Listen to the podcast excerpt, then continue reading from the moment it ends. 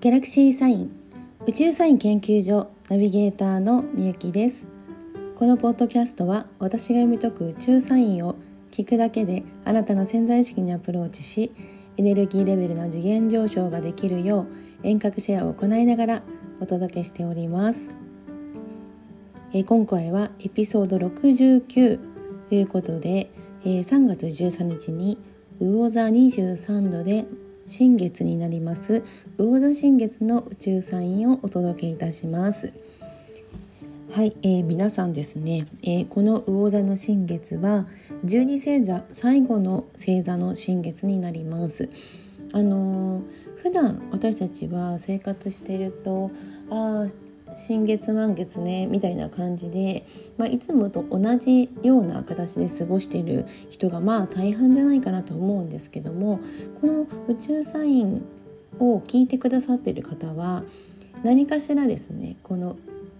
新月と満月であっても毎回その意味合いとか自分自身に影響するあのパートが違うっていうのをねご存知の方たちだと思うんですよ。はい、あとは私と一緒に魂のトレーニングをずっと続けてきてくださっているそのメンバーの方たちですね。がまあ多分ほとんどこのポッドキャスト聞いてくださってるかなと思うんですけども。やはりねあのみんなに共通しているのは、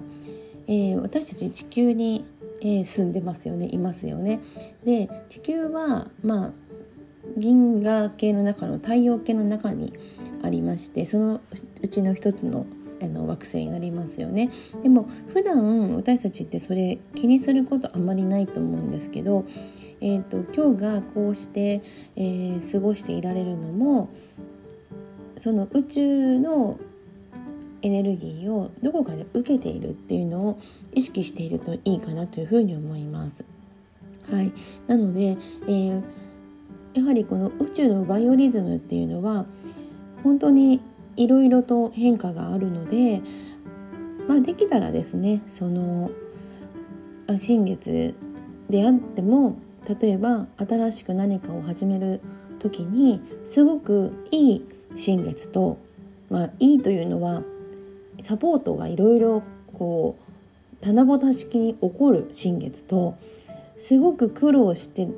頑張った上で新しいことが生み出せる新月と本当に同じ日でもすごくエネルギーが意味が違うんですよね。はい、このポッドキャストで、えー、その解説とあとは具体的にそのエネルギーをよく受け取れるようになる、えー、ソウルトレーニングは、えー、マジカルワークという形でお届けしておりますのでもしそういうのをご興味がありましたらあの人生丸ごと、まあ、リニューアルされるというかねあの一瞬でそれをしなければこうはなってないよねっていうことがねたくさん起こるんですですからなんかよりよくそのたくさんのハッピーを受け取りたいなっていう方は是非、えー、LINE 公式の方からメッセージいただければなと思います。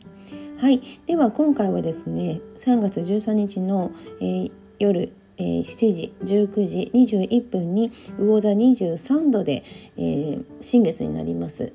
魚座新月の宇宙サインをお届けいたします。あ、今回のね新月まあ言ってみると心の中のモヤモヤがね一掃する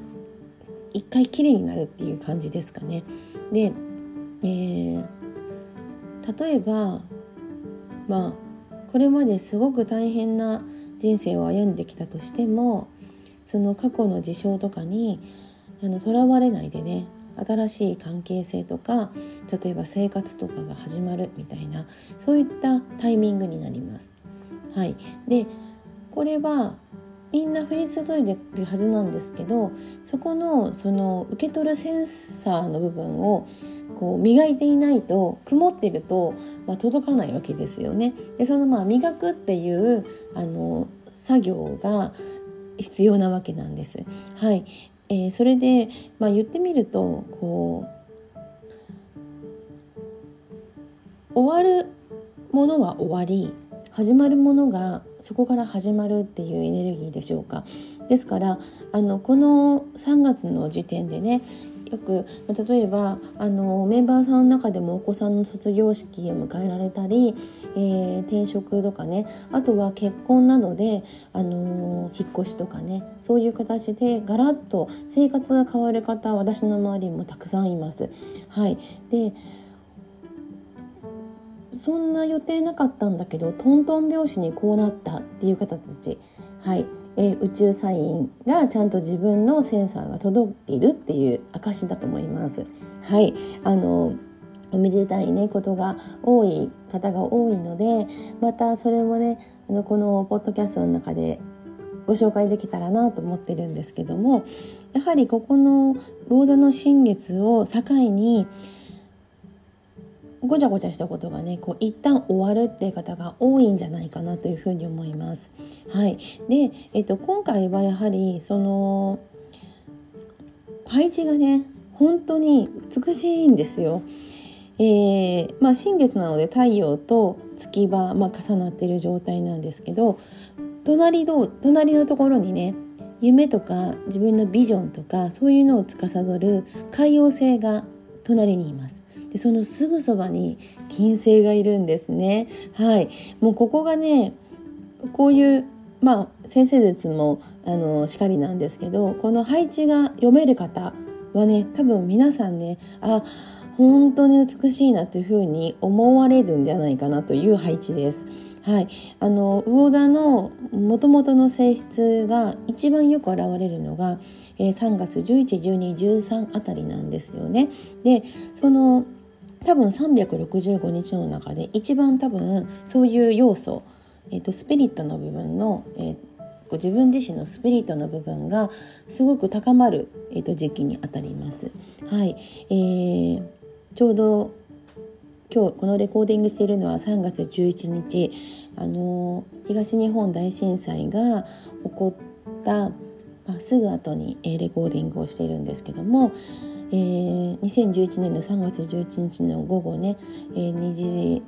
3時前ですよね。あの地震が起こったのは。皆さんこの10年っていうのはどのように、えーと、どのような人生でしたでしょうか？あの多分私が聞くまでもなく皆さんいろんなドラマがあったと思うんですよね。多分10年前の自分とは全く違うところあの予期してないところにいたり10年前にもがき苦しんでた人はすごくこう晴れていたりとか逆に自分が今全くその時とは違う環境にいるっていう方がまあほとんどじゃないかなと思います。はい、多分この宇宙サインのポッドキャスト聞いてくださってる方はきっとねそういう方なんじゃないかなというふうに私も信じて、え、お届けしているんですけどもやはりこの10年っていう一つの区切りを持ってその新月がこの配置ってなるともうなんかあの読み込むとねなんかこう感動して涙が出そうな感じなんですけどやはりこの魚座の位置で4世並んですごく綺麗な配置。そこが、えー、ヤギ座の冥王星と、えー、調和をしそして水亀座のねあの土星とそして双子座にいる火星がねまた調和をするみたいな形です。ただ天王星大志座の天王星とその同じく水亀座の土星は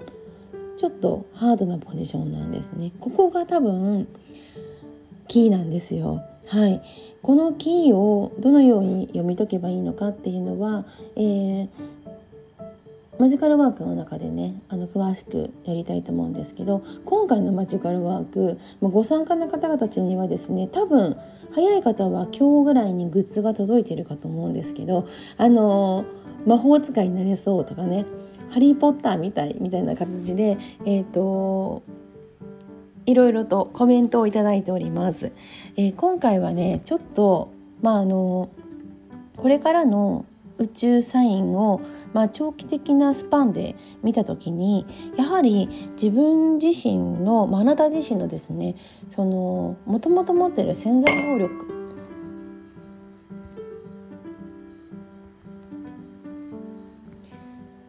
あなた自身がもともと持っている潜在能力を開花させていくっていうタイミングにすごくいいなと思いまして、えー、前々からねいつかこれをやる時が来たらそこから本当の意味でその自分の人生に魔法がかけられる人たちをあのサポートをして、えー、まあ育成というかそういう形でみんなでハッピーなの世界を作っていけるなというふうに思いまして、えー、今回はですね、えー、そのワークを、えー、選びました、まあ、この配置を見て選んでるんですけどいつも。あの本当にこのエネルギーを自分の味方にしてそして自分だけじゃなくって、えー、自分の周りの人あのそれから関わる人たち皆さんですね、まあ普段お会いにならない方たちも含めてで、えー、と言ってみるともっと広いスパンであの日本だけではなくあのこのポッドキャスト結構世界のあちこちの方からもあの聞いてくださってるんですけどありがとうございます。あの世界のいろんなところに住んでる皆さんもですねこの地球っていう、えー、惑星が私たちが本当に長く住みやすくそういうエネルギーに満ちた場でそしてそれが宇宙のエネルギーと調和をしてあの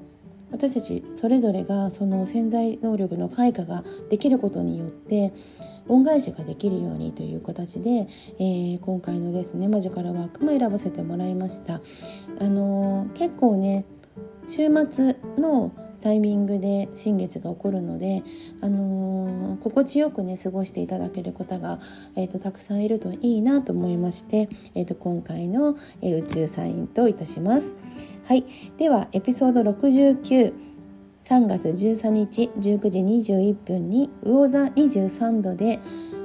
新月ぴったりとなります宇宙サインでした。チャオチャオ